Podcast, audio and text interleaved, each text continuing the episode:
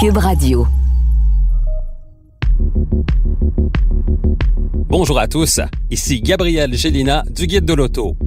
Montez à bord avec moi pour cette série de podcasts au cours de laquelle il sera question de performance, de technologie, d'histoire et surtout de notre rapport avec l'automobile.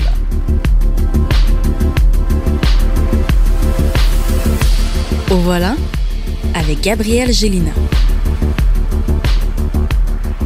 La pandémie qui sévit à l'heure actuelle force l'industrie automobile à revoir l'ensemble de ses procédés et à établir de nouvelles priorités.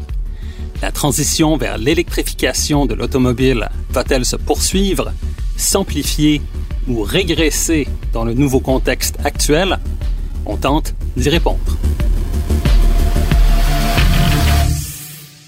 L'offre des constructeurs automobiles en ce qui a trait aux véhicules électriques et aux véhicules hybrides rechargeables s'est grandement bonifiée au cours des récentes années et cette offre continuera de croître avec l'arrivée sur le marché dès 2020 de plusieurs nouveaux modèles.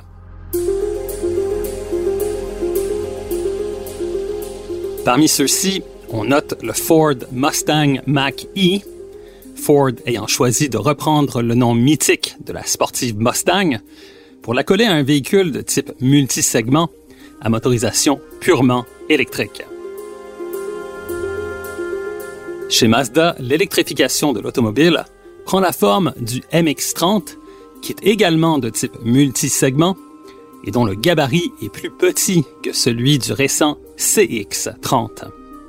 Le MX-30, donc, se démarque par la petite taille de sa batterie et par l'ajout en option d'un prolongateur d'autonomie qui prend la forme d'un moteur rotatif pouvant fonctionner à l'essence, au diesel ou même à l'hydrogène afin d'en augmenter l'autonomie.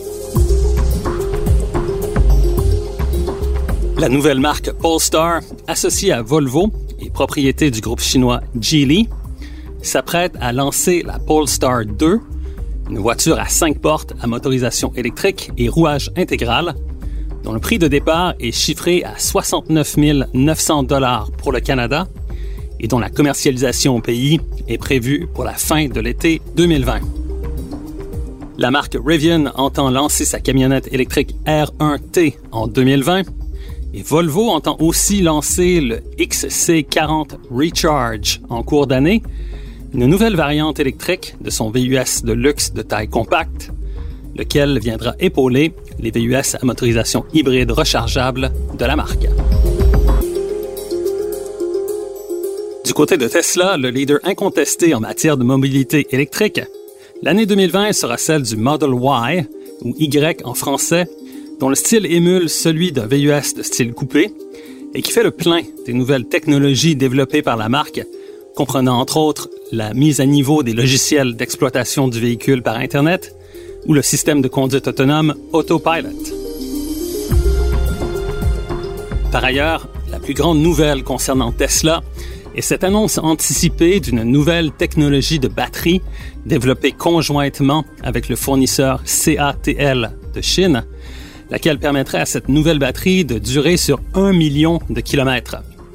Selon les informations relayées par l'agence Reuters, cette nouvelle batterie se démarque par l'ajout de nouveaux additifs chimiques et de nanoparticules, lesquels permettraient à la batterie de mieux composer avec la recharge rapide soit le type de recharge qui est le plus dommageable pour la durée de vie d'une batterie conventionnelle. En clair, cette nouvelle technologie permettrait à l'acheteur d'une Tesla de faire un usage plus assidu des bornes de recharge rapide sans crainte de réduire la durée de vie de la batterie. Selon Reuters, Tesla compte équiper les modèles 3 construites en Chine de cette nouvelle batterie d'ici la fin de l'année 2020 ou le début de 2021. De plus, le coût de cette batterie serait inférieur à celui de celle qui est actuellement en usage par Tesla. Si cette percée technologique s'avère, la marque américaine prendra une autre longueur d'avance sur la concurrence. Cela étant dit, qu'en est-il de l'adoption de la mobilité électrique et, surtout, comment la pandémie actuelle en affectera-t-elle la progression?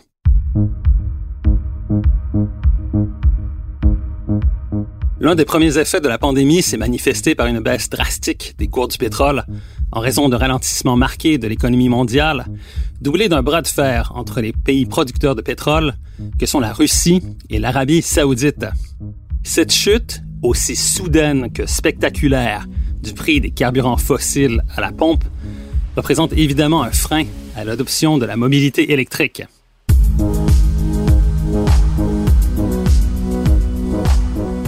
En effet, l'intérêt pour les véhicules électriques a toujours été lié au prix des carburants.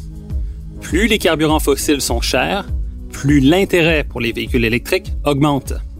Cela a toujours été le cas, mais la baisse de prix des carburants fossiles de presque 50% dans certains marchés n'a fait qu'exacerber la situation.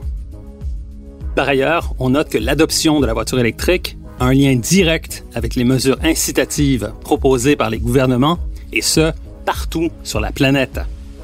À l'heure actuelle, au Canada, l'intérêt pour la mobilité électrique se manifeste surtout au Québec et en Colombie-Britannique, là où les mesures incitatives sont les plus avantageuses pour la clientèle.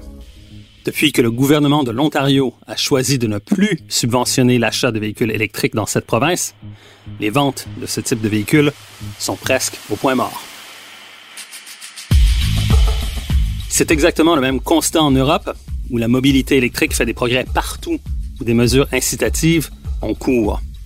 En Norvège, l'adoption des véhicules électriques est dopée par ces mesures, lesquelles sont doublées de taxes financières très importantes sur les véhicules à moteur à essence.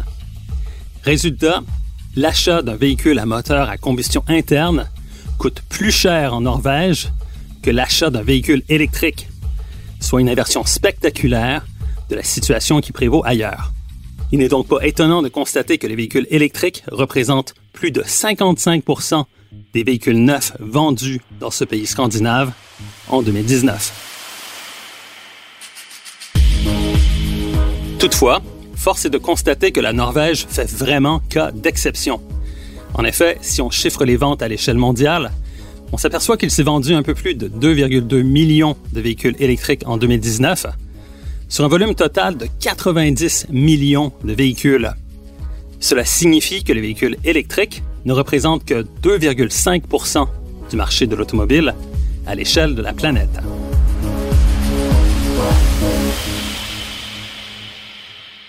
Plus que jamais, la transition vers la mobilité électrique passe donc encore et toujours par les mesures incitatives gouvernementales lesquels risquent de devenir plus difficiles à bonifier dans le contexte actuel.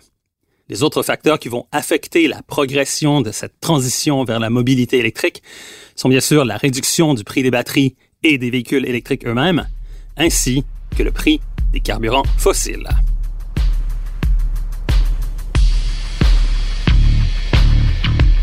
Recherche et animation, Gabriel Gélina.